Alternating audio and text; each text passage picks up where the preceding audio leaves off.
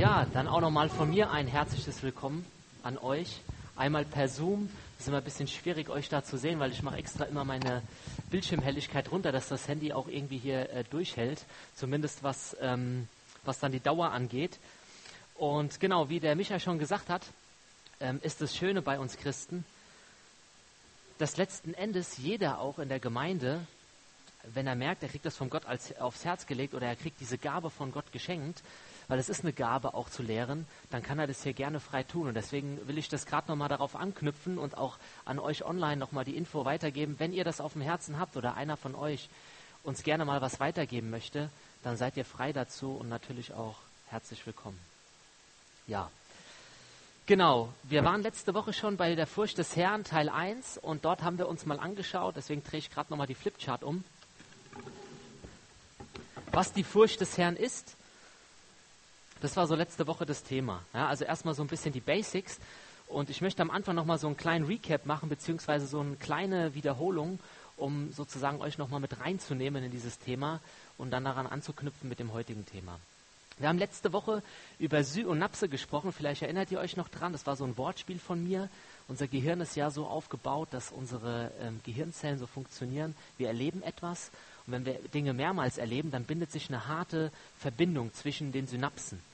Und diese Verbindung kann gut sein, aber kann auch schlecht sein. Ne? Ich hatte so ein Beispiel gebracht, wie wenn du als Kind beispielsweise von deinem Vater geschlagen wurdest oder du wurdest von, als Kind von deinem Vater immer nur, wie soll man sagen, beschimpft oder runtergeputzt, dann macht das etwas mit dir und dann bildet sich eine Verbindung in deinem Kopf. Ja? Und immer wenn du dieses Wort Furcht hörst, verbindest du oft die Erlebnisse, die du mit deinem Vater oder wem auch immer gehabt hast zu diesem Thema. Also es ist oft negativ besetzt. Und da haben wir gelernt, dass die Bibel uns helfen kann, die spricht nämlich davon Bollwerken, die einfach zu zerstören. Ja? Das heißt, Jesus gibt uns die Macht und die Kraft, ja, die Auferstehungskraft, die in ihm ist, um eben diese Verbindung zu trennen, damit wir nämlich diese Verbindung wieder neu verknüpfen können und uns vielleicht auch von Gott anhand der Bibel erklären lassen können, wie er vielleicht oder was er für einen Blick auf die Dinge hat. Und das war so einfach mal die Basis von letzter Woche. Dann haben wir, unseren, haben wir unseren Gott angeschaut und haben geguckt, wer ist denn eigentlich unser Gott und wie stellt er sich vor? Ja? Und wie gesagt, ich werde das jetzt nur ganz kurz ansprechen. Wir haben gesehen, er ist der Löwe in der Bibel, Jesus, aber er ist auch das Lamm. Ja? Dann haben wir einen Vater, unser Vater im Himmel, der liebevoll ist, der uns liebt, der aber auch am Ende der Zeit in der Offenbarung als Richter auftreten wird. Ja? Dann haben wir gesehen, dass ähm, Gott auf der einen Seite lieben kann, aber dass er tatsächlich auch Dinge hasst. Er hasst das Böse. Ja? Also Gott sagt selber, er hasst es, wenn die Menschen auch Böses tun und er hasst auch die Werke des Satans. Ja? Da ist Gott ganz klar und deutlich. Und so sehen wir auch diese beiden Seiten. Dann sehen wir auch noch, dass Gott segnet. Ja? Da gibt es im Alten Testament in 5. Mose 28 einen relativ langen Abschnitt. Aber dass wenn wir auch ungehorsam sind, oder wie es früher auch die Israeliten waren, dass Gott auch einen Fluch schicken kann. Fluch war dann damals die Ernte ist kaputt gegangen. Oder, keine Ahnung, du wurdest erobert von Nachbarstaaten, die um Israel herum waren. Ja? Das hatte immer auch damit was zu tun. Und dann sehen wir auch noch Jesus Christus, der zu sagen, für uns am Kreuz gestorben ist. Der ist der Erlöser auf der einen Seite, aber auf der anderen Seite fand ich, ist auch so, dass der Tod am Kreuz ja so grausam ist. Ja? Also es ist ja eigentlich was Heftiges, jemanden ans Kreuz zu nageln. Ja? Also es ist nichts Schönes, sondern es ist grausam. Und diese Bilder, da haben wir letzte Woche mal drauf geschaut, um auch vielleicht ein volleres Bild ähm, von Jesus zu bekommen oder von unserem Vater im Himmel. Was haben wir noch besprochen? Wir haben besprochen, wozu ist denn die Furcht des Herrn gut? Ja, warum, warum hilft die uns? Und da haben wir gesehen, dass die Furcht uns bewahrt. Ja? Ich nehme nochmal das Beispiel von Hananias und Sapphira, ja? die heimlich was in die Tasche gesteckt haben und dann hat Gott sie gestraft. Oder aber auch die Ernsthaftigkeit bei diesem Thema. Ja, wir haben Gott, den Vater, der uns von Herzen liebt, aber er ist auch ein heiliger Gott. Ja, er ist ein heiliger Gott, ähm, der zwar sagt, du darfst immer kommen, wenn es dir schlecht geht oder wenn du Probleme hast, aber du solltest auch, wie soll man sagen, gemeinsam mit mir, so sagt es Gott, die Sünde in deinem Leben in den Griff bekommen. Ja, jeder von uns hat Probleme. Ja. Ich hatte es letzte Woche gesagt, Pornografie ist ein großes Thema. Ja, in der Gesellschaft, aber auch mittlerweile auch unter Christen. Oder auch andere Dinge. Und da will Gott zusammen mit uns dran arbeiten und möchte uns helfen, wie wir da rauskommen, ja? wie wir gemeinsam mit ihm das schaffen. Dann haben wir festgehalten, dass es auch, wozu es gut ist, dass es eine Gesinnung ist. Ja? Gott schaut bei dir und mir aufs Herz. Das Herz ist in der Bibel ein ganz, ganz besonders wichtiger Ort. Weil da sagt Gott, das ist das Einzige, wo ich am allermeisten drauf schaue bei dir. Es ist zwar auch gut, was du äußerlich tust, ja, wenn du jemandem hilfst, wenn du jemandem etwas Gutes tust, aber einzig und allein schaue ich auf dein Herz und wie du darüber denkst, ja. Weil wir wissen, äußerlich können wir oft viele Dinge schön präsentieren, ja. Wir können uns oft gut verkaufen, ja, oder irgendwie auch tolle Dinge uns dann vielleicht manchmal auch rühmen. Aber Gott, wie gesagt, sieht in dein Herz hinein und was da wahrhaftig drin ist. Und wir haben zu guter Letzt gelernt, wozu ist es gut? Weil Jesus unser größtes Vorbild war. Und er hat auch in der Furcht des Herrn gelebt. Es steht sogar in der Bibel, dass die Furcht des Herrn auf ihm ruht. Ja? Also, dass ähm, Jesus unser Vorbild war und er war voll gehorsam Gott gegenüber. Ja? Erinnern wir uns nur mal an die, an die Momente im Garten Gethsemane, wo er auch mit Gott gerungen hat. Herr, kann dieser Kelch nicht an mir vorbeigehen? Ja? Und es wird auch berichtet, dass, ähm, dass Jesus Blut geschwitzt hat. Ja? Also das war wohl ein heftigster Moment für ihn. Aber er hat gesagt, wenn es dein Wille ist, Vater, dann mache ich das. Und er war gehorsam. Ja? Und da, dadurch ist Jesus natürlich zum großen, großen Vorbild zu uns bekommen. Und um das Ganze nochmal abzurunden, haben wir natürlich auch geschaut letzte Woche, wie können wir das in die Praxis umsetzen. Ja? Wie gesagt, nur ganz plakativ hier, wir sollen das Böse hassen. Ja? Das sollen wir uns zum, zum Ankerpunkt machen. Hasse das Böse ja? und liebe das Gute. Wir haben gesehen, dass es wichtig ist, die Gottesfurcht über die Menschenfurcht zu stellen. Ja, es gab in der damaligen Gemeinde Christen, und das war ja zu der damaligen Zeit noch neu, die Gemeinde ist ja erst entstanden. Und da gab es auch einige Pharisäer, die gläubig geworden sind. Das waren teilweise hoch angesehene Leute in der damaligen äh, jüdischen Gesellschaft auch. Ja? Und auch im Nahen Osten. Und die haben sich zu Jesus bekehrt, aber dann lesen wir in der Bibel auch, dass diese Menschen damit sie nicht aus der Synagoge ausgeschlossen wurden, haben sie Jesus nicht öffentlich bekannt. Das heißt, sie haben zwar heimlich, haben sie gesagt, ja Jesus, du bist mein Retter, aber sie wollten es nicht nach außen hin präsentieren und wollten es nicht nach außen hin zeigen. Ja? Also waren da nicht, nicht wirklich ehrlich mit sich selbst. Und deshalb habe ich, hab ich hier nochmal aufgenommen, dass es wichtig ist, dass wir die Gottesfurcht über eine Menschenfurcht stellen. Was denken andere von uns, wenn wir an Gott glauben? Ja? Ich habe ein Beispiel auch von der Arbeit gebracht, wo man vielleicht mal nett belächelt wird, ach, du bist noch Christ so, wo lebst du denn eigentlich? Ne? Wir sind doch im 21. Äh, Jahrhundert jetzt hier, ne? also wie kann das noch sein? Ne? Und dann haben wir noch gesehen, dass es wichtig ist, keine Kompromisse zu machen. Ja? Ähm, in der Offenbarung sehen wir das auch, da spricht Gott mit verschiedenen Gemeinden und da sagt er auch zu einer Gemeinde, ja, warm oder kalt, ja, und von der Gemeinde wird aber gesprochen, du bist lau, ja, du bist ja irgendwie zwischendrin, ja, du bist nicht wirklich auf der einen Seite, ja, irgendwie bei mir, du bist aber auch nicht wirklich auf der anderen Seite, ja, die vielleicht eher schlechter ist, sondern du schwankst immer mit einem Bein von rechts nach links und guckst immer, wie es dir vielleicht gerade passt. Und das ist eben auch, auch eine Gefahr. Und zu guter Letzt, um die letzte Woche zusammenzufassen, haben wir gesehen, dass die Furcht des Herrn einmal was mit Gott zu tun hat, ja, weil es heißt ja Furcht des Herrn. Und jetzt heute bei dem Thema wird es genau um diese Ebene ge gehen, die Furcht unter uns einander, die Furcht in der Gemeinde. Ja? Also wie bekommen wir die Furcht des Herrn in unser Leben praktisch? Und wie zeigt sie sich oder wie sollte sie sich zeigen hier bei uns in der Gemeinde und unter uns Christen? Ja? Und das war für mich auch ein sehr interessanter, interessantes, interessante Information beim Bibellesen, die ich wahrgenommen habe, wo ich gedacht habe, so wow, ich habe immer gedacht, es geht doch nur um dich, Gott. Ja? Aber Gott sagt, nein, das hat was mit euch zu tun in der Gemeinde. Das ist was Umfassenderes. Genau, und so sind wir jetzt beim Thema heute endlich angekommen und mein, mein Recap, die kurze Wiederholung, ähm, ist zu Ende und ich möchte, wie gesagt, mit euch jetzt in, in das heutige Thema Teil 2 der Serie starten. Und hier mit dem ersten Punkt, wie bekommen wir die Furcht des Herrn? Ich habe mal als erstes aufgeschrieben, dass es grundsätzlich erstmal eine aktive Entscheidung von dir ist. Ja? Das heißt, du selber musst für dich auch entscheiden, will ich grundsätzlich Gott gehorchen oder will ich auf seine Weisungen Acht geben, ist vielleicht lieber ausgedrückt, ja? Weil Gott hat ja mit dir und mir etwas Gutes vor. Seine Gedanken über uns Menschen sind ja liebevoll, ja? Er hat jeden, der hier sitzt oder auch online ist, mit Liebe geschaffen. Und er hat dich nicht einfach nur geschaffen, damit du, äh, keine Ahnung, vor dich hin vegetierst, ja, sondern dass du ein Leben führst, was einmal ihn ehrt, aber wo du auch sozusagen äh, mit ihm gemeinsam ein, ein gutes oder gesegnetes Leben führen kannst. Ja, das heißt nicht, dass wir auch Probleme haben oder vielleicht auch mal Verfolgung erleiden oder uns Krankheit trifft. Das heißt es nicht. aber Gott sagt dir, er ist mit dir in dieser Situation und er lässt dich in dieser Situation nicht alleine. Und ein wichtiger Schlüsselvers, und den möchte ich jetzt gerne mit euch gemeinsam lesen, und den habt ihr auch auf euren Zetteln drauf. Meine, auf der zweiten Seite hinten sind die Bibelverse. Der steht in Sprüche 2, die Verse 1 bis 5. Das ist ein ganz, ganz wichtiger Schlüsselvers zu dem Thema Furcht des Herrn. Und ich lese den jetzt mal gemeinsam mit euch und ihr dürft gerne in eurem Geiste mitlesen. Und dort steht, da schreibt Salomo, mein Sohn, wenn du meine Worte annimmst und meine Gebote bei dir bewahrst, sodass du der Weisheit dein Ohr leist und dein Herz der Einsicht zuwendest. Wenn du um Verständnis betest und um Einsicht flehst, wenn du sie suchst wie Silber und nach ihr forschst wie nach Schätzen, dann, das habe ich bei mir dick unterstrichen, dann wirst du die Furcht des Herrn verstehen und die Erkenntnis erlangen.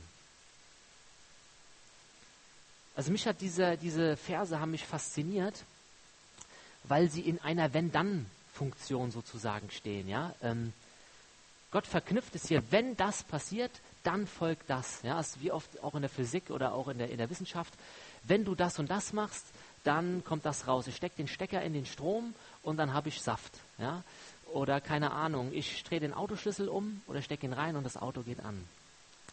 Und das finde ich immer so schön, dass Gott uns das irgendwie so, so schön einfach auch darstellt. Er sagt, hey, guck mal, wenn du diese Punkte hier machst, meine Worte annimmst, die Gebote bewahrst, wenn du dein Ohr mir leist, ja, wenn dein Herz, wenn sich dein Herz der Einsicht zuwendest, wenn du mit Verständnis betest und wenn du das Ganze suchst wie Silber oder wie ein Schatz, ja, also es ist, so eine schöne Vorstellung, wie danach zu graben, wie die Goldgräber, ja, das kostet Energie, du musst da graben, aber wenn du dann das Gold gefunden hast, nach der Schweißarbeit, nach der heftigen Arbeit, dann freust du dich, ja, und du hast so was Wertvolles einfach gefunden, wofür du bereit bist, ja, fast alles zu geben, würde ich mal sagen, ja. Also es suchen heute noch Privatpersonen nach Gold in Amerika, da habe ich neulich eine Reportage gesehen, die machen sich alleine mit so Detektoren auf und dann suchen die da irgendwo, äh, keine Ahnung, irgendwas im Boden und dann graben die da teilweise tagelang, um einen ganz kleinen Klumpen Gold manchmal nur zu finden. Ja, das ist nicht immer eine große Menge, aber es ist eine ganz, ganz kleine Menge, aber es ist ihnen so, so wertvoll. Und das möchte letzten Endes Gott uns auch sagen. Deswegen habe ich hier mal, wie bekommen wir die Furcht des Herrn, so genannt durch eine Gesinnung und unsere Haltung zu dem Thema. Ja? Suchen wir Gott, suchen wir sein Wort, ja, oder halten wir sein Wort wie für einen Schatz, den er uns gegeben hat? Ist uns das so wertvoll? Ist uns das so besonders? Ja, wie vielleicht das Gold oder Silber, wie hier Salomo schreibt, ist es uns das? Ja? Und wenn es so ist, dann führt es unweigerlich zu etwas. Ja? ich habe es hier mal genannt, ich weiß nicht, ob, ob die Leute, ob ihr das in Zoom seht, deswegen schiebe ich es mal ein bisschen weiter vor, das Flipchart. Da habe ich geschrieben, es gibt einmal das Thema Information und Transformation. Ja? Und wir können die Bibel einmal lesen als ein Buch, was uns Informationen gibt. Ja, du kannst die Bibel letzten Endes wie eine Zeitung lesen. Du kannst sie aufschlagen, ja, wenn du vielleicht nicht gläubig bist und guckst rein, denkst, ach, das ist ja ganz nett. Gibt es auch ein paar Schlachten im Alten Testament so, ja, ähm, wie vielleicht wir manchmal im Fernsehen sind oder irgendwelchen Serien. Ja, ist ja richtig Action auch drin, ist ja ganz nett und auch, dass Jesus für mich stirbt, gestorben ist, ist ja auch super. Aber du kannst es nur als Info, kannst du das wahrnehmen. Und was aber für uns wichtig ist, zu beachten, und deshalb will ich hier bewusst auch mal dieses, dieses In durchstreichen, ja, dass uns das Wort Gottes transformiert, ja, dass, uns, dass da was passiert. Und auch dafür gibt es einen wunderbaren Vers, den ihr auch auf euren Zetteln habt. Und zwar steht er in Römer 12, Vers 2. Und dort schreibt Paulus, und passt euch nicht diesem Weltlauf an, letzten Endes der Welt und was in der Welt passiert, sondern lasst euch in eurem Wesen verwandeln durch die Erneuerung eures Sinnes, damit ihr prüfen könnt, was der gute und wohlgefällige und vollkommene Wille Gottes ist. Und das Spannende an diesem Vers ist dieses kleine Wörtchen verwandeln. Ja, das heißt nämlich im Urtext Metamorphose. Und vielleicht hat der ein oder andere von euch dieses Wort schon mal gehört.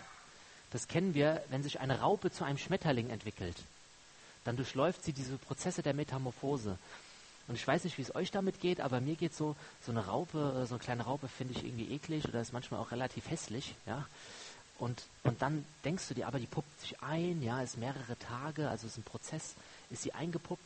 Und dann kommt etwas Wundervolles heraus, ja. Also es passiert eine Transformation. Und das ist genau das, was Gott mit dir heute Morgen vorhat. Hier, aber auch für den Rest deines Lebens. Ja? Er will dich in deinem alten Mensch, in deinem alten, sündigen Mensch, will er dich rausholen. Vielleicht als diese kleine hässliche Raupe, als dieses die kleine hässliche Wurm oder was auch immer. Und will dich zu einem Schmetterling transformieren. Ja? Und das Schöne ist, dass nicht du das machen musst, sondern dass Gott es, dass Gott es in dir bewirkt durch den Heiligen Geist. Die einzige Bedingung, die Gott dir stellt, ist, gib mir dein Herz und folg mir nach. Ne? Willst du mir dein Herz geben? Das ist das, was ich möchte. Ja? Liebst du mich? Und wenn du das mit Ja beantworten kannst, dann bist du auf einem sehr, sehr guten Weg und dann bin ich mir auch sicher, dass du diesen Weg auch weitergehen wirst und dass Gott uns alle zu einem wunderschönen, ich bleibe jetzt mal an dem Bild Schmetterling, hinentwickelt. Der zweite Punkt, wie wir die Furcht des Herrn bekommen können, habe ich hier mal Buße und Umkehr genannt. Und auch da möchte ich gerne mit euch zusammen mal in der Apostelgeschichte 3, Vers 16 etwas lesen. Jetzt muss ich das gerade nochmal hier aufschlagen. Einen Moment bitte. Das ist nämlich nicht auf den Zetteln drauf. Das war wieder so eine Nummer wie letztes Mal, die man dann relativ spät abends bekommt, wenn man dann äh, nochmal über die Predigt am nächsten Morgen nachdenkt. Und dann kommen einem manchmal noch ein paar Gedanken und deswegen möchte ich das mit euch nochmal gemeinsam lesen. Und dort steht, und auf den Glauben an seinen Namen hin hat sein Name diesen hier stark gemacht, den ihr seht und kennt. Ja, der durch ihn gewirkte Glaube hat ihm diese volle Gesundheit gegeben vor euch allen. Und da geht es dann noch weiter im Text, deswegen das soll jetzt nochmal ein Ausschnitt sein, wo, wo Gott oder wo, wo Paulus und die Apostel über dieses Thema Buß und Umkehr sprechen. Und dieses Wort Buße hat auch eine ganz besondere Bedeutung, denn Buße heißt eine totale Umkehr. Das heißt, ich wende mich ab, wie wenn ich mich jetzt von euch wegdrehe und gehe in eine andere Richtung. Und das, was hinter mir ist, das lasse ich hinter mir und fange was Neues an. Ja? Das heißt, ich breche mit etwas ab. Und du kennst es vielleicht auch in deinem Leben, dass es manche schlechte Angewohnheiten gibt, mit denen du vielleicht gerne brechen willst. Ja?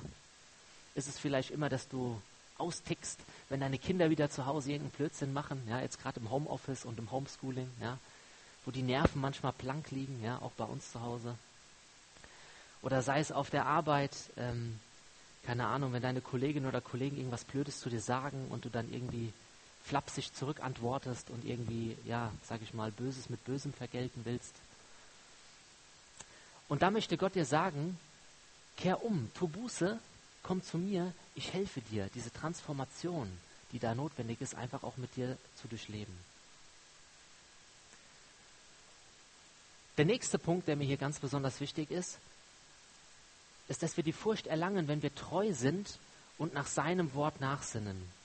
Und auch hier haben wir wieder einen Vers in der Bibel, der wunderbar ist und der wunderschön ist. Und zwar steht er in Josua 1, Vers 8. Ihr dürftet den auch bei euch drauf haben, auf dem Zettel.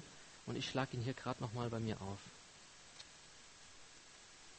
Ist ein wunderbarer Vers, weil wenn wir uns überlegen, an welcher Stelle Josua gerade stand, er hatte sozusagen das Zepter von Moses übernommen, ja, der die Israeliten bis kurz vor das verheißene Land geführt hatte. Ja, das ist das heutige äh, Israel, wo Israel sich heute befindet, und hat den Staffelstab an Josua übergeben. Und Josua war ein junger Typ. Ja, das war jetzt kein alter Opa, sage ich mal vorsichtig, der da mit seinem Krückstock ins, ins, neue, ins verheißene Land äh, reingehen will, sondern es war ein ganz junger Typ und er hatte Respekt vor dieser Aufgabe. Der sollte jetzt ein Volk, und man schätzt es, dass es mehrere, also dass es damals schon irgendwie 100.000 Leute oder mehr gewesen sein müssen, das sollte er jetzt anführen.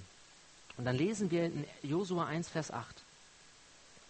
Lass dieses Buch des Gesetzes nicht von deinem Mund weichen, ja, also das Wort Gottes, sondern forsche darin Tag und Nacht, damit du darauf achtest, alles zu befolgen, was darin geschrieben steht. Denn dann wirst du gelingen haben auf deinen Wegen und dann wirst du weise handeln. Habe ich es dir nicht geboten, dass du stark und mutig sein sollst? Sei unerschrocken und sei nicht verzagt, denn der Herr dein Gott ist mit dir überall, wo du hingehst. Wow, oder? Das sagt er zu einem jungen Typ, dem wahrscheinlich gerade so ein bisschen die Beine schlottern, ja, der nicht weiß, was im neuen Land auf ihn wartet, ja.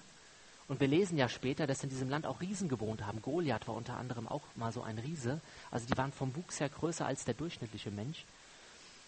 Und da hat der, also die wussten schon letzten Endes, was da vor ihnen ist. Ja? Gott hat es teilweise auch schon sein Volk offenbart oder den Führern und dass es nicht einfach werden würde. Und trotzdem sagt er, sinne über mein Wort nach, Tag und Nacht. Ja? Und halte dich daran. Und dann, das ist eigentlich das Allerschönste hier, ja? denn der Herr, dein Gott, ist mit dir überall, wo du hingehst. Ja? Ist auch wieder so eine Wenn-Dann-Verknüpfung. Ja? Wenn du dich an mich wendest, ja, Bevor du vielleicht nächstes Mal deinen Freund, deine Frau oder deine, deine Kinder fragst zu irgendwas, geh doch vielleicht erstmal zu Gott und frag ihn doch mal, was er vielleicht davon hält, dass du dieses oder jenes machst. Danach kannst du immer noch zu deiner Frau gehen, weil das auch sehr weise ist, das erlebe ich auch sehr oft, wenn ich dann nochmal mit meiner Frau spreche, da kriege ich auch immer nochmal einen guten Input. Aber ich möchte mir angewöhnen, über Gottes Wort nachzusinnen und vielleicht zuerst zu ihm zu gehen.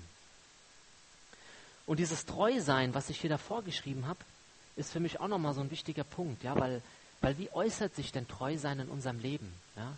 Treusein heißt, wir halten uns an das, was wir versprochen haben. Ja? Nehmen wir mal eine Ehe. Ja? Eine Ehe ist was Wunderschönes. Das ist eigentlich ein Bund, der fürs Leben gedacht ist. Ja? Und Jesus wird ja auch in der Bibel als, unsere, als unser Bräutigam beschrieben und die Gemeinde als Braut. Ja, also da macht Gott auch so eine Analogie zu dem, zu dem, was wir hier auf der Welt erleben. Finde ich auch super interessant, ja, dass das zusammenpasst. Und wir sollen ja einander treu sein, ja, und uns, wie soll man sagen, eben nicht nach anderen Frauen oder Männern umschauen oder sonst wie, sondern wir sollen treu sein, liebevoll sein und uns zueinander halten. Aber wenn wir das nicht tun, wenn wir das nicht machen, dann macht es ja was mit dem Partner. Ja? Das führt dann oft eben zu den gewohnten Trennungen, oder eben zu Schwierigkeiten und Herausforderungen. Und oft, und das, das ist ja leider auch Fakt, dass, dass in Deutschland sehr, sehr viele Ehen auch geschieden werden, ähm, ja, weil vielleicht die Treue nicht funktioniert hat, das ist ein großer Punkt, oder aber auch, weil man ja, sich nicht wertgeschätzt hat über Jahre. Ne? Oft hört man diesen Satz, so ja, jetzt 10, 20 Jahre, wir haben uns auseinandergelebt oder wir sind irgendwie so weit weg voneinander. Ja, nee, wenn wir treu bleiben und ja, an dem Wort Gottes letzten Endes oder auch an unserem Partner, dann wird es dazu führen, dass du, so Gott will, ein ganzes Leben auch mit ihm durchs Leben gehen kannst und auch mit deinem Partner. Genau, und das soll auch unsere Ambition sein, damit wir eben an die Furcht des Herrn erlangen. Und der letzte Punkt, den ich aufgeschrieben habe, der steht in Sprüche 3, Vers 17 und auch den möchte ich mit euch nochmal gemeinsam lesen.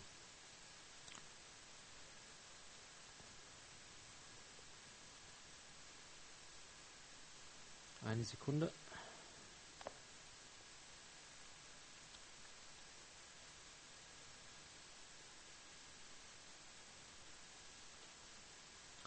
Und zwar steht dort in Sprüche 23, Vers 17, sorry, ich habe glaube ich gerade 3, 17 gesagt. Sprüche 23, Vers 17. Dein Herz sei nicht eifersüchtig auf den Sünder, sondern trachte alle Zeit eifrig nach der Furcht des Herrn. Also auch das ist etwas, ähm, was super, super wichtig ist in unserem Leben. Ja? Ähm, auch wenn du Jesus schon kennst und ihn angenommen hast, ist das Entscheidende, eben treu zu sein, ihm nachzufolgen, ja, eben nicht dem Wesen vielleicht der Sünder zu folgen, ja, die vielleicht, keine Ahnung, der Trunkenheit jeden Tag hinfällig sind oder, oder sonst irgendwelche schlechte Dinge tun, sondern dass wir jeden Tag, so wie es hier geschrieben steht, sondern trachte alle Zeit eifrig nach der Furcht des Herrn. Ja, also es ist ein, ein Thema, was du täglich tun sollst. Das ist nicht was, was du montags machst, von dienstags bis sonntags ausschaltest und dann am Montag wieder anmachst. Sondern wir müssen verstehen, dass wenn wir mit Gott eine Beziehung führen möchten, dass das etwas sein sollte, was uns alle Zeit begleitet. Ja, was uns alle Zeit ähm, bewegt. Und ich kann euch aus eigener Erfahrung nur sagen, ähm, und da muss ich an der Stelle tatsächlich auch mal sehr offen über, über mein Leben sprechen, dass ich über Jahre hinweg, seitdem ich Christ bin, relativ von Sonntag zu Sonntag gelebt habe. Ja, ich bin sonntags in die Kirche gegangen, dort habe ich irgendwie immer eine coole Predigt gehört, da war ich irgendwie motiviert, bin in die Woche gegangen und unter der Woche hat sich das irgendwie so relativiert. Ja, du bist wieder im Alltag, auf der Arbeit, in der Familie. und da merkst du irgendwie, wie, wie dich das irgendwie wegtreibt, so von, von, von Gott. Ja? Und ähm, mein Schwiegervater hatte, hatte mir mal zu Weihnachten was, glaube ich, hatte der mir so ein Andachtsbuch geschenkt von Charles Spurgeon. Weiß ich, ob ihr den kennt. Das war ein relativ bekannter Prediger aus England. Der hat damals schon vor 20.000 Menschen gepredigt. Ja, das war 1800 irgendwas. Ähm, also ein ganz, ganz bekannter Prediger. Und der hat diese Andachten geschrieben. Und ich habe angefangen, diese Andachten morgens zu lesen. Das ist immer so ein Bibelvers und dann noch so seine Erklärung dazu und was er so durchmacht. Und um es kurz zu machen, ich kann euch sagen, seitdem ich das tue, morgen für morgen, kann ich tatsächlich behaupten, dass das was in mir verändert hat. Dadurch, dass ich meinen Morgen mit Jesus beginne, mit Gott beginne und ihn abends aufhöre, wenn man vielleicht gemeinsam betet oder liest, da hat das was mit mir gemacht. Ich habe gemerkt, wie Angst in meinem Leben, ja, und das hat ja auch was mit Furcht zu tun, wie die Angst immer weiter zurückgeht. Ich war auch so ein Typ, der total menschenfürchtig war, ja, der total Schiss hatte, also sogar vor Menschen zu sprechen. Also, dass ich heute hier stehe, ihr könnt meine Frau fragen, das war vor Jahren, war das undenkbar. Das war wirklich undenkbar. Und das ist das, was ich euch mitgeben will. Beginnt den Tag mit dem Herrn und hört den Tag mit dem Herrn auf. Und zwar jeden Tag. Und nicht als Zwang, sondern ja, ich habe es am Anfang vielleicht auch gemacht, um zu sagen, ich kann einen kleinen Haken setzen. Toll, ich habe heute meine Andacht gemacht, super. Aber ich habe gemerkt, wie mich das mit der Zeit verändert hat. Das war irgendwann nicht mehr nur ein Abhaken, sondern dann habe ich mal was gelesen auf einmal in der Andacht, was genau zu meiner aktuellen Situation gepasst hat. Also ich habe gemerkt, wie das Wort Gottes jetzt in diesem Moment in mein Leben spricht. Wie das Wort Gottes mir gerade die Augen öffnet und zu mir redet. Und das war so ein Moment der Transformation, wo ich gesagt habe, so, hey Herr, davon will ich mehr. Ja, mehr von dir, mehr von deinem Wort. So, danke, dass du mir gerade hilfst durch diesen Vers, wie hier auch Josua.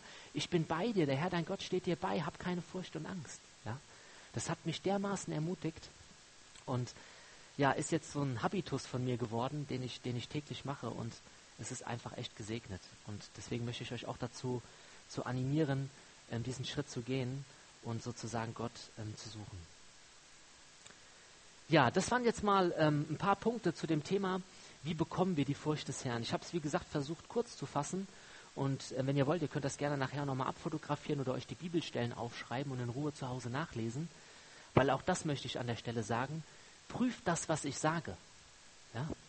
Weil was ich selber nie leiden kann, ist, wenn du in den Gottesdienst kommst und einfach das annimmst, was der Typ, der da vorne steht, dir erzählt. Ja, da passiert so viel Missbrauch, so viele schlechte Dinge können da passieren. Ja, und ich habe das selber mal erlebt als Jugendlicher, wo, wo jemand etwas erzählt hat von der Kanzel und ich habe gemerkt innerlich in mir, das, da stimmt was nicht. Und dann habe ich zu Hause nachgeschlagen und tatsächlich, der hat, der hat das Wort Gottes einfach verdreht. Ne? Der hat teilweise Bibelstellen, hat er falsch rausgenommen, hat die Zusammenhänge falsch dargestellt. Und deswegen möchte ich euch echt motivieren, Prüft das, ja, setzt euch hin zu Hause und lest das nach und guckt, ob das, was ich euch heute sage, ob das auch so stimmt. Ja, das ist mir ganz wichtig und es wird euch auch im Glauben, Glauben in großen Schritten weiterbringen. Aber kommen wir jetzt zu meinem eigentlichen oder zu meinem Hauptpunkt. Das ist die Furcht des Herrn in der Gemeinde. Und nein, FDH heißt nicht frisst die Hälfte. Ja, für alle, die vielleicht gedacht haben, FDH heißt frisst die Hälfte, der eine oder andere kennt das Wort vielleicht. Ich habe es aufgrund des Platzes, habe ich es mal so genannt. Das heißt, die Furcht des Herrn und die Gemeinde. Ja? Und ähm, auch dafür finden wir im Wort Gottes zwei wundervolle Bibelstellen, die ich jetzt auch mit euch lesen möchte. Und auch die könnt ihr an euren Zetteln oder auf euren Zetteln lesen. Die erste befindet sich in Apostelgeschichte 9, Vers 31. Und dort steht, so hatten nun die Gemeinden Frieden in ganz Judäa und Galiläa und Samaria und wurden auferbaut und wandelte, wandelten in der Furcht des Herrn und wuchsen durch den Beistand des Heiligen Geistes. Fand ich auch einen interessanten Gedanken, dass anscheinend die Furcht des Herrn auch Wachstum bedeuten kann. Oder dass Gott es in der Bibel sogar auch mit Wachstum ähm, verknüpft. Ja? Einmal Wachstum der Gemeinde, aber auch Wachstum von dir, ähm, von dir persönlich. Und ich möchte mit euch jetzt mal so drei, drei Punkte durchgehen, ähm, die mir in meinem Leben extrem geholfen haben, im Glauben einen Schritt nach vorne zu gehen. Ja? Vielleicht geht es dir auch so. Du sitzt hier oder bist online und denkst so, hey Gott, ich will eigentlich im Glauben einen Schritt nach vorne gehen. Ja? Ich will nicht immer nur auf der Stelle scharren oder auf der Stelle irgendwie gehen oder vielleicht einen Schritt zurück, sondern ich will endlich mal mit dir nach vorne gehen. Und wir wissen oft alle auch, dass wenn wir das alleine machen wollen, dass das schwierig ist. Ja? Du hast gute Vorsätze. Ja, wie jedes Jahr im Frühling, ich nehme wieder ab oder ich bringe mich ein bisschen, ich mache mich fitter. Ja? Oder, keine Ahnung, ich esse jetzt weniger Süßigkeiten. Oder, ja, sucht euch was aus, was euch persönlich anspricht. Ich glaube, wir kennen das alle. Und ich würde mal behaupten, dass in den meisten Fällen man doch irgendwie immer mal scheitert. Es gibt manchmal Erfolgserlebnisse, aber wenn ich über mein Leben nachdenke, muss ich ehrlich sagen, wenn ich das auf eine Waage lege, ist die eine Seite, äh, also die, die hängt durch, ja. Und meistens schaffe ich nicht alles, was ich mir vornehme. Und da gibt es ein richtig tolles, richtig tolles Konzept, so nenne ich es mal aus der Bibel, was Gott uns an die Hand gegeben hat. Und ich habe das jetzt hier mal in Form von einem Smiley dargestellt, der drei Ebenen darstellen soll. Ja? Die eine Ebene ist die Ebene nach oben. Das heißt zum Vater. Und ich möchte dich heute Morgen fragen, hast du einen Vater im Glauben? Hast du jemanden in deinem bekannten Freundeskreis oder vielleicht hier jemanden in der Gemeinde, der dich geistlich begleitet und der vielleicht im Glauben gesehen über dem Level steht, wo du dich vielleicht gerade befindest? Hast du so jemanden? Warum frage ich das? Weil ich gemerkt habe, seitdem Hannah und ich, Hannah ist meine Frau, so eine mentorale Begleitung haben, auch von, von einem Christenehepaar, die uns wirklich seit, seit ein, zwei Jahren begleiten, dass das was mit uns gemacht hat. Ja? Durch diese Person, die sozusagen im Glauben noch weiter ist, als, als wir es sind, sind wir an der einen oder anderen Stelle herausgefordert. Ja? Oder vielleicht sogar an der einen oder anderen Stelle äh, geben wir uns auch mal gegenseitig Rechenschaft. Ja? Also wir reden da auch sehr seelsorgerliche Themen, sehr intim, intime Themen, die man jetzt vielleicht nicht hier in der Öffentlichkeit äh, bespricht. Aber ich möchte euch Mut machen, euch ganz persönlich, dir jemanden zu suchen, der dein geistlicher Vater ist, der dich an die Hand nimmt und der dir hilft, eben diesen Schritt nach vorne im Glauben zu gehen. Ja? Weil wir wissen, wir alleine schaffen es nicht. Und wenn wir unsere Nachbarn, die ehemaligen Nachbarn nicht hätten, glaubt es mir, ich, ich würde heute nicht hier stehen und predigen. Warum ich hier predige, ist, weil mein Nachbar, ich mit ihm gesprochen habe und er gesagt hat, Peter, Du bist ein Leiter der Gemeinde. Weißt du übrigens, dass auch die Lehre dazu gehört? Dass du auch lehren sollst? Und dann habe ich gesagt, nö, warum? Es gibt doch einen Pastor. Ne? Der Pastor lehrt doch. Und dann haben wir mal echt eine Bibelexegese gemacht, mal reingeschaut und dann steht da tatsächlich drin, die Leiter einer Gemeinde sollen lehren. Ja? Das nicht wenn könnte, sondern die sollen das tun. Und dann habe ich zu Gott gesagt, okay Gott, wenn du das von mir willst, ich kann es nicht. Ich habe eigentlich nicht so die Fähigkeit dazu aber du kannst mich transformieren, du kannst mich verändern. Du kannst mich als kleine Raupe nehmen und kannst mich vielleicht zum Schmetterling machen, ja, so Gott will. Und preis den Herrn, heute stehe ich hier und darf auch predigen. Ja, das habe ich meinem geistlichen Vater, habe ich das zu verdanken, weil er mich herausgefordert hat. Kommen wir zur zweiten Ebene. Das ist der Bruder, das heißt derjenige, der mit dir auf Sichthöhe ist. Ja, das ist dein Bruder und Schwester, würde ich einfach mal Platz sagen, hier in der Gemeinde. Hast du auch Gläubige, mit denen du dich über eine Bibelstelle austauschst, die an demselben Punkt sind wie du? Vielleicht neu im Glauben, ganz frisch, oder vielleicht schon länger im Glauben. Ja? Kann ja, es gibt ja unterschiedliche Ebenen da auch.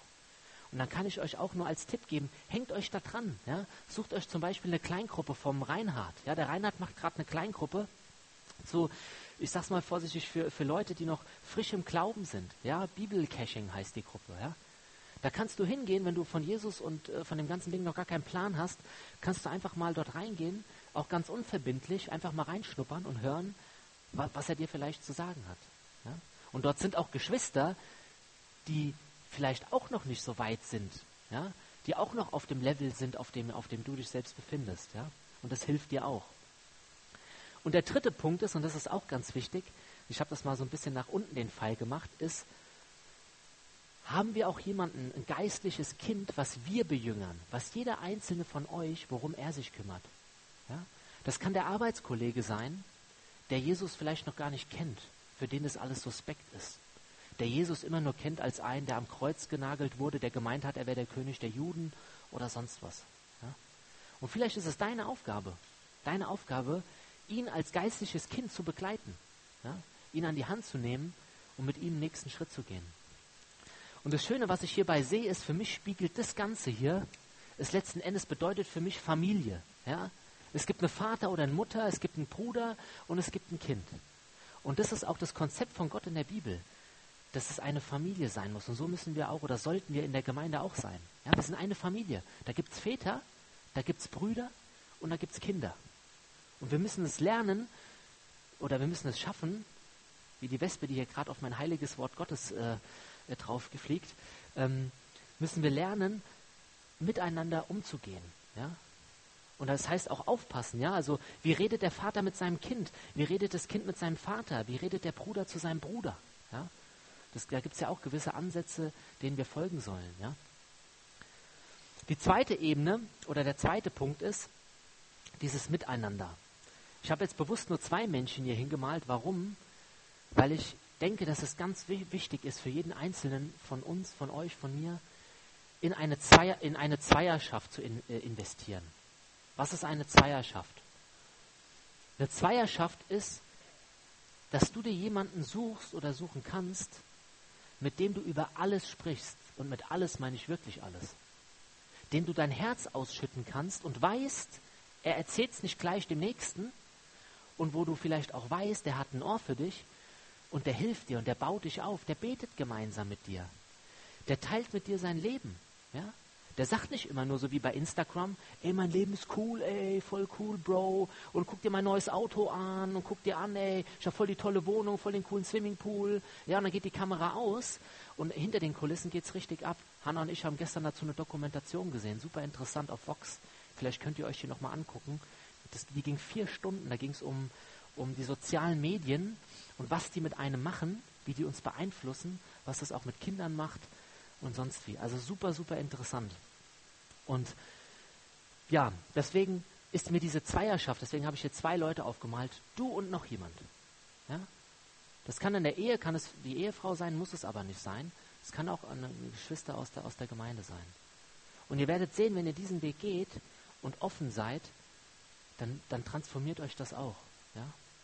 Weil der andere, ich saß neulich auch, saßen wir bei mir zu Hause mit dem Danilo wir haben über verschiedene Themen gesprochen, die ich jetzt natürlich nicht hier erzählen werde.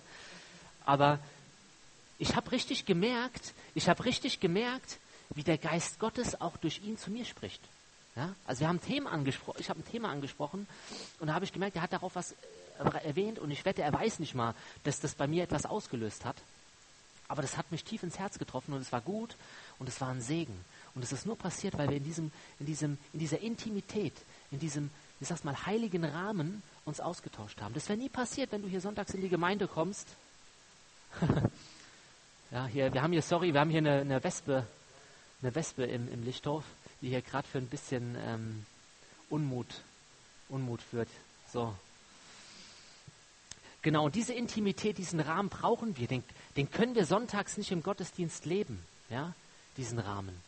Das schaffst du nicht, weil wir sind ja einfach mit manchmal 20, 30 vor Corona noch mit mehr Leuten und da, da, kannst du nicht mal so nebenbei beim Kaffee oder so mal hier dir dein Herz ausschütten. Ja? Deswegen, das ist ein ganz zweiter wichtiger Punkt. Und der dritte Punkt ist, und der kommt vielleicht vielen, die schon länger in der Gemeinde sind, bekannt davor. Und zwar sehen wir da verschiedene Menschen, die miteinander verbunden sind. Ja? Das ist auch so dieses, ich nenne es mal vorsichtig, dieses Netz, was uns verbindet. Ja? Es gibt einen Bruder, mit dem hast du irgendwie Kontakt, dann hilfst du mal einem anderen Bruder oder der gibt dir mal einen guten Rat, der andere sagt dir mal das, der ermahnt dich vielleicht mal, der ermutigt dich. Und so bildet sich ein Netz bei uns hier in der Gemeinde oder sollte sich binden, was ganz fest zusammenhält. Und warum ist dieses Netz so wichtig? Sehr gut, Micha. Du rettest uns hier vor der Wespe. Sehr gut. Mal einen Applaus für den Micha. Komm hier. Stark. Genau. Und um beim, ne-, um beim Netz wieder zu bleiben, durch uns als Gemeinde und unsere Verbindungen entsteht ein Geflecht. Ja, das ist eine Kultur, ein Netz, was zwischen uns entsteht und was uns ganz fest verknüpft. Und dann ist es nämlich auch nicht mal schlimm, wenn an einer Stelle das Netz mal brüchig wird, weil du hast noch andere Verbindungen, die dich festhalten. Ja, du fällst nicht gleich auf den Boden und bist losgelöst von der Kirche, wenn du eine gute Connection hast zu deinen Brüdern und Geschwistern. Geschwistern. Und warum habe ich das Netz hier aufgemalt? Wir haben uns damals als Ältestenkreis, und das ist schon vier Jahre her, haben wir gesagt, wir wollen die Netze neu auswerfen. Und mir ist nochmal bei der Vorbereitung der Predigt so bewusst geworden, dass durch die Furcht des Herrn und wenn wir die der Gemeinde leben, dass sich dieses Netz, dass dieses Netz kreiert wird. Und erst wenn wir ein Netz haben, können wir es auch auswerfen. Wenn wir kein Netz haben, können wir nichts auswerfen, da können wir keine Fische fangen, da können wir keine Menschen zu Jüngern machen, da können wir nicht rausgehen und Menschen von Jesus begeistern, weil Jesus ist faszinierend. Er hat eine Schönheit, das ist was Tolles. Und das den Menschen zu zeigen, das klappt nur, wenn unser Gemeindenetz funktioniert. Ja, wenn jeder hier als Einzelkämpfer, äh, äh, äh, ich sag mal vorsichtig vorgeht, ja, das kann in Punkten auch funktionieren, aber es wird am besten funktionieren, wenn wir es gemeinsam tun. Und deshalb, ich muss auf die Uhr gucken, meine Frau hat mich gerade schon ermahnt, ähm, muss, ich, muss ich weitermachen. Und ich bin jetzt auch schon auf der letzten Seite und dann auch fertig, fast. Was will ich euch sagen? Das ist die Kernaussage. Wenn du heute was mitnehmen sollst, dann nimm die Aussage mit, wir haben Verantwortung füreinander. Du hast Verantwortung für deine Schwester, du für deinen Bruder. Nicht der Pastor oder der Prediger, der hier vorne steht, hat nur eine Verantwortung für dich, sondern jeder von euch hat eine Verantwortung für seinen Bruder und für seine Schwester. Ja? Ich will bewusst wegkommen von dieser, von dieser One-Man-Show, von der einen Person, die hier vorne steht, auf die sich alles konzentriert und wo jeder wartet jeden Sonntag, ich kriege wieder Input. Nein, Leute, wir müssen uns miteinander connecten. Wir müssen miteinander die Bibel studieren und uns treffen. Ja? Ganz, ganz wichtig. Und das zeigt sich unter anderem auch in den vier Punkten einmal ermahnen. Ja? Da lesen wir in Hebräer 3.12, das möchte ich mit euch jetzt nochmal ganz kurz lesen, weil das für mich auch eine sehr, sehr wichtige Stelle ist. Ihr habt das auch bei euch auf den Zetteln. Dort steht drinne, habt Acht, ihr Brüder, dass nicht in einem von euch ein böses, ungläubiges Herz sei, das im Begriff ist, von dem lebendigen Gott abzufallen. Und Achtung, jetzt kommt's. Ermahnt einander vielmehr jeden Tag, solange es heute heißt, damit nicht jemand unter euch verstockt wird durch den Betrug der Sünde. Und, in, und ähm, dem auffolgend steht noch in der Bibel in Hebräer 10, 24, und lasst uns aufeinander Acht haben. Ja, da ist es wieder, aufeinander Acht haben. Damit wir uns gegenseitig, aha, es geht um alle, anspornen, ja, im Glauben anspornen, zur Liebe und zu guten Werken, indem wir unsere eigene Versammlung nicht verlassen. Ist auch spannend, ne? dass für Paulus die Zusammenkünfte auch wichtig waren. Deswegen ist es übrigens auch wichtig, in Gottesdienst zu kommen und sich auch so zu treffen. Ja? Also es ist auch biblisch, ist nicht, nicht irgendwie menschgemacht, sondern ist biblisch. Indem wir unsere eigenen Versammlungen nicht verlassen, wie es einige zu tun pflegen. Also haben damals anscheinend auch schon ein paar gedacht, brauche ich nicht. Sondern einander ermahnen und das umso mehr, als ihr den Tag herannahen seht. Ja, was meint Gott, wenn er schreibt, den Tag herannahen seht? Das ist sein Wiederkommen irgendwann, wenn er wieder auf diese Erde kommt. Das heißt also, wir sehen in der Bibel, da ist ein Bezug zwischen Ermahnen, ja, das heißt auch mal vielleicht einem Bruder ähm, ein Feedback geben und zu sagen, hey, mir ist bei dir was aufgefallen in deinem Leben. Ich möchte gerne mal mit dir darüber sprechen, nicht um dich zu verurteilen, sondern um es einfach mal offen anzusprechen. Mit einer Liebe, ja, mit einem Feingefühl.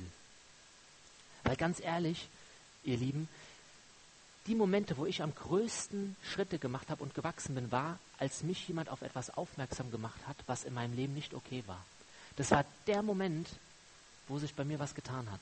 Hätte derjenige das mir nicht gesagt, hätte ich das wahrscheinlich immer noch weiterhin falsch gemacht. Und das möchte ich auch, dass wir hier so eine Feedback-Kultur entwickeln, ja? dass wir uns Feedback einholen, aber auch geben. Ja? Und das, wie gesagt, in einer gewissen ordentlichen Art und Weise. Ich wiederhole die Punkte jetzt hier unten nicht nochmal, das habe ich gerade vorgelesen. Acht geben und gegenseitig ermut ermuntern ist auch so ein Thema. Ja, das ist wichtig für uns, ja, dass wir uns anspornen. Und jetzt, und damit meine ich jetzt wirklich, ähm, ist die letzte Seite, ich habe nochmal sicherheitshalber geguckt, da kommt nichts mehr. Wie schaffen wir das und was sind die Voraussetzungen dafür? Ja? Die Voraussetzung dafür ist, dass wir das in der Gemeinde schaffen, in der Furcht des Herrn zu leben, ist die Qualität unserer Beziehungen. Das ist ganz, ganz wichtig. Das unterstreiche ich ganz fett. Ja? Nicht Quantität, nicht wie viele hier sind. Ja, mir ist vollkommen egal, ob hier einer sitzt oder ob hier 30 sitzen. Sondern es kommt darauf an, wie ist die Qualität unter uns zueinander.